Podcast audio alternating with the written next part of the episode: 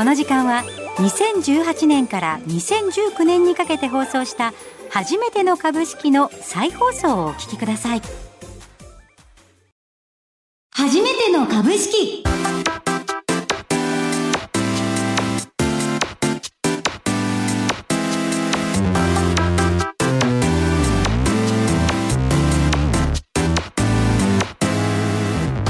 リスナーの皆さんこんにちは。飯村美希です。ゴールデンウィーク中日いかがお過ごしでしょうか？お休みの方もそうでない方も勉強一生懸命頑張っていきましょうね。今日も先生はこの方です。財産ネット企業調査部長藤本信之さんです。毎度相場の黒神こと藤本信之です。まあこの番組が始まってですねもう3か月目に突入ということで、はい、早い。ですが、うん、飯村さん大丈夫ですか？なんとかついてってると思います。頑張りましょう。頑張りましょう。さてこの番組では株式投資について気にはなっているけど始め方がわからない。そんなマーケット超初心者でも楽しく学べる株式投資のいろはを毎回レッスン形式でお届けしていきます藤本さんに聞いてみたい。株式投資に関する質問は番組ホームページにぜひ書き込んでください。番組の中で紹介させていただきます。それでは初めてだらけの15分。レッツゴー!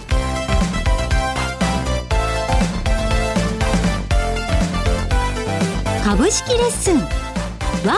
two, three!それでは藤本さん、今日のレッスンもお願いいたします。今日のテーマは、株式の注文方法です。はい。あの、株式をこう、買い注文っていうのをするときに、決めていなければいけないことっていうのは何でしょうか？まあ、一番最初決めなきゃいけないのは何を買うかということで、はい、どの銘柄を買うのか。だから、銘柄コード、これが必要ですよね。うん、で、あとはですね、まあ、株数という形なんですけど、まあ、銘柄の探し方はですね、まあ、この番組でですね、まあ、後ほどおいおい紹介していくので、はい、まあ、これはなんか決まったとしてですね、うん、で、株数というのは、投資家のですね、投資金額。要は、いっぱい持ってる人はいっぱい買えるでしょうし、少ない人は少少なくしか買えないという形なので、まあ、これによって決まるんじゃないかなと思います。うん、あとはですね、まあ、どの値段で買うかということなので、まあ、成り行きで買うのか、差し値で買うのか、うんはい、差し値ならばその値段をですね、決めないといけない。あとは、一応ですね、寄り付きとか引けなどの、いわゆる売買条件ってあるんですけど、うん、まあ、これに関してはちょっと難しいので、また、えー、後ほどですね、今後説明していきたいと思うんですが。はい、先週の成り行きと差し値っていうのはちょこっとお話しいただきましたけど、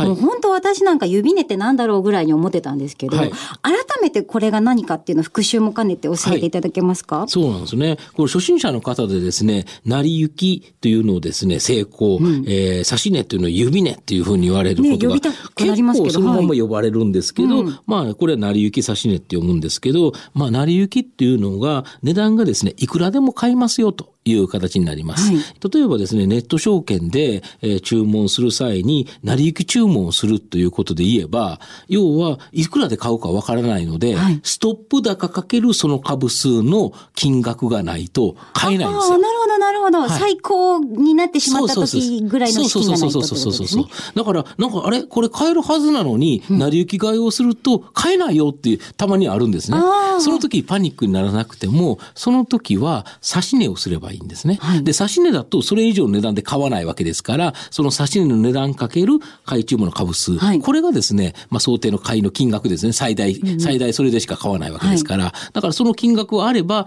あの、買えるんですけどね、ネット証券の場合、先にお金がないと買えないという形になってるので、まあ、そう、そこはちょっと注目ポイントというところですね。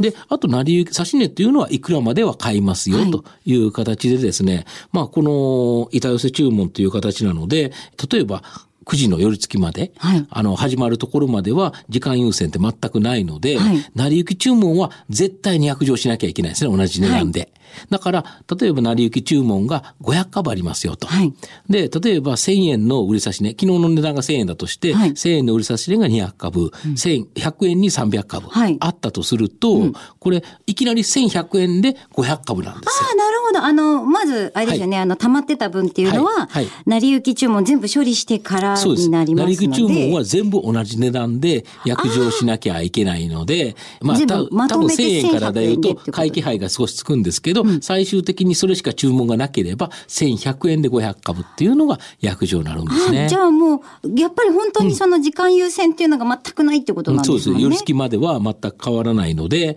えー、その値段でですね、一番最初パッと値段が、あの全部食い合った状態。はい、成り行き注文は全てできて、えー、差し値は全部できなくてもいいんですけど、うん、まあそれが一番できるところというところが一本値で決まるという形ですね。で、ザラバの後は、その後は、要はザラバって言って9時以降寄り付いた後っていうのは、そしたらその注文が全部なくなってるわけですから、はい、あとは売り注文と買い注文が残ってるわけですね、板状に。はい、あの上の方に売り注文があって、下の方に買い注文がある状態。はい、あとはそれに対して成り行きで買えば、売りの一番先頭の値段を買いますし、はい、えー、売り注文であれば買いの一番先頭の値段になるしという形で、パカパカパカパカと値段がつくと。上下上下行くと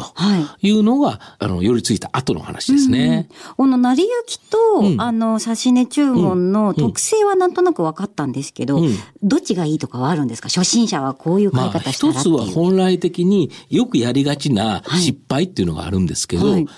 値するんですね。で、指値は指値でいいんですけど、今の値段よりも安いせこい指値。ああ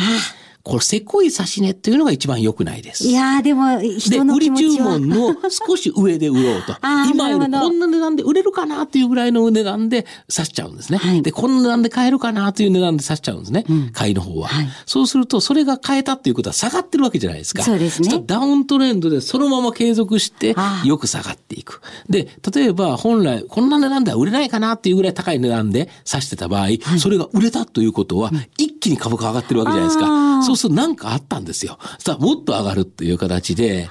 まあ、あの、結構、あの、初心者の方とお話してですね、うん、私の学会注文を出して買えるといつも下がるし、売れるといつも上がるんですよ、うん、なるほど。で、お客さん聞くんですけど、なんか差し値してますかと、はい。えどうやってやってるんですか、うん、やっぱちょっとでも安いところ買いたいから、安いところ、で、少しでも高いところ売りたいから、高いところ差し値するんですよっていうのが、これが大体失敗のだってもう安く買えたなら買えたなりの理由があるわけですもんね。そうです、そうです。そこ。で、それが、だから僕は一番いいなと思うのは、指値なんですけど、少し買いの場合は高い指値。うん、今の値段よりも買える値段で少し上の方の指値。はい、で、売りの方でも少し下の方の売れる値段での売り指値っていうのがいいと思います。成り行きだと本当に何かあってすっごい高い値段で買ってしまって、そんな値段では買いたくなかったということがあるかもしれないんで、はい、だそうすると、ちょっと高めの買い差し値、ちょっと安めの売り差し値というのが僕はおすすめかなと。折衷案のような、ね、折衷案のような形でですね、やはりこの世の中流れには乗った方がいいということだと思いますね。はい、ありがとうございました。初めての株式。さて、続いてのコーナーなんですが、藤本さん。はいはい。ご質問が届きました。よかったですね。はい。はい、えー、メガポスさんからいただきました。はい、投資歴は長いのですが、基本的なことを理解していないので、この番組は参考になります。えー、最近、息子に投資のことを聞かれたのですが、答えられず適当に言ってしまいましたので教えてください。各企業が自社株の上昇を期待して自社株買いなどをしますが、自社株が上がると、その企業には何のメリットがあるのでしょうか大変素人的な質問だと思いますが、よろしくお願いします。とのことで、メガポさんご質問ありがとうございました。はい、そもそもですね、はい、藤本さん、はい、自社株っていうのは何を指すんでしょうか？自社株っていうのは、その企業の株式ということですね。だから、例えばその会社が、えっ、ー、と、自分の会社の株を買うことを自社株買いと言うんですね。うんはい、普通株式って誰でも売買できますけど、はい、まあその企業自体が買ってしまうことを自社株買いって言います、うん。それは何のメリットがあってやるんでしょうか？まあ、あの、いろんなですね、考え方があるんですけど、はい、一つは、えー、株主還元ということで、うん、企業はですね、まあ、あの、事業を行って、まあ、お金を儲けるっていうのがビジネスなわけですけど、この儲かったお金をですね、株主に還元する、株主にお返しするっていうのが、例えば現金でお返しするのが配当なんですけど、これとともにですね、まあ、自社株買いっていうのでもお返しすることができるんですね。なぜかというと、それによって株価が上がるということで、まあ、株主はそれで恵メリットがある。はい、で、配当を選んじゃうと、実はですね、株主としてはちょっと困ったことがあるんですね。うん、何かというと、配当を現金でもらっちゃうと、その時点で税金が生じるんですね。はいはいはい、だから、この分取られちゃうので、うん、だけど自社株買いだと、まあ、売らなければですね、これ別に株価が上がってるだけなので、うん、えっ、と、別に税金がかかるわけではないと。いう形なので、この部分で考えるとですね、企業側は自社株が今現状ですね、うん、安いと思ってたら自社株買い、まあ逆に高い状態、ここからここ、こんな高いところで買ってもっていうところだったら配当で返すというのが、うん、まあ一般的な考え方かなと思います。で、企業側はなぜ自社株買いをするか、はい、要はそれをするかというと、一つはお金を返すということもありますし、うん、もう一つは返さないとですね、えっ、ー、と、どんどんと企業側にお金が貯まっちゃうんですね。はい、で、お金が貯まっちゃうと、これ、えっ、ー、と、少しまずいことが起こるのが、うん、ROE って言って、企業って効率性を求められるんですよね。例えば、100万円のお金で1万円儲けてる人と、はい、1000万円のお金で1万円儲けてる人って、どっちが偉いですか、はい100万円で儲けてる人。そうですね。はい、だから、いっぱいのお金でですね、同じ利益しか儲からなかったら、どんどんとこのいっぱいのお金になっていくので利益が溜まっていくと、はい、そうすると効率が悪いって言ってですね、うん、怒られちゃうと。怒られる怒られるっていうか、まあ、ROE っていう数字が悪くなるので、はい、他と比較されるので、やっぱりですね、日本の企業の場合、この ROE の低さっていうのがですね、まあ、世界的にも突っ込まれてるところなので、うん、企業はできるだけですね、その数字を良くしたいとすると、これをですね、できるだけお返ししようとするので、自社株買いを使うというのが多いかもしれないですね。溜め込んでるんじゃなくて還元という形で、で自分たちの企業の価値も上げて。そうです。本当は、そのお金をですね、新たな投資、新たな投資にですね、向けて、またもっと儲ければいいんですけど、なかなか今の日本ですね、全体伸びてないので、投資先がないという形になっちゃうんですね。はい。そうするとお返しするっていうので、自社株買いをするということですね。はい。自社株買いというのはそういった理由があるんだよということですね。はい、えー、メガポスさんご質問ありがとうございました。こうして質問いただけますと私も非常に勉強になりますので、皆さんもどしどし送ってください。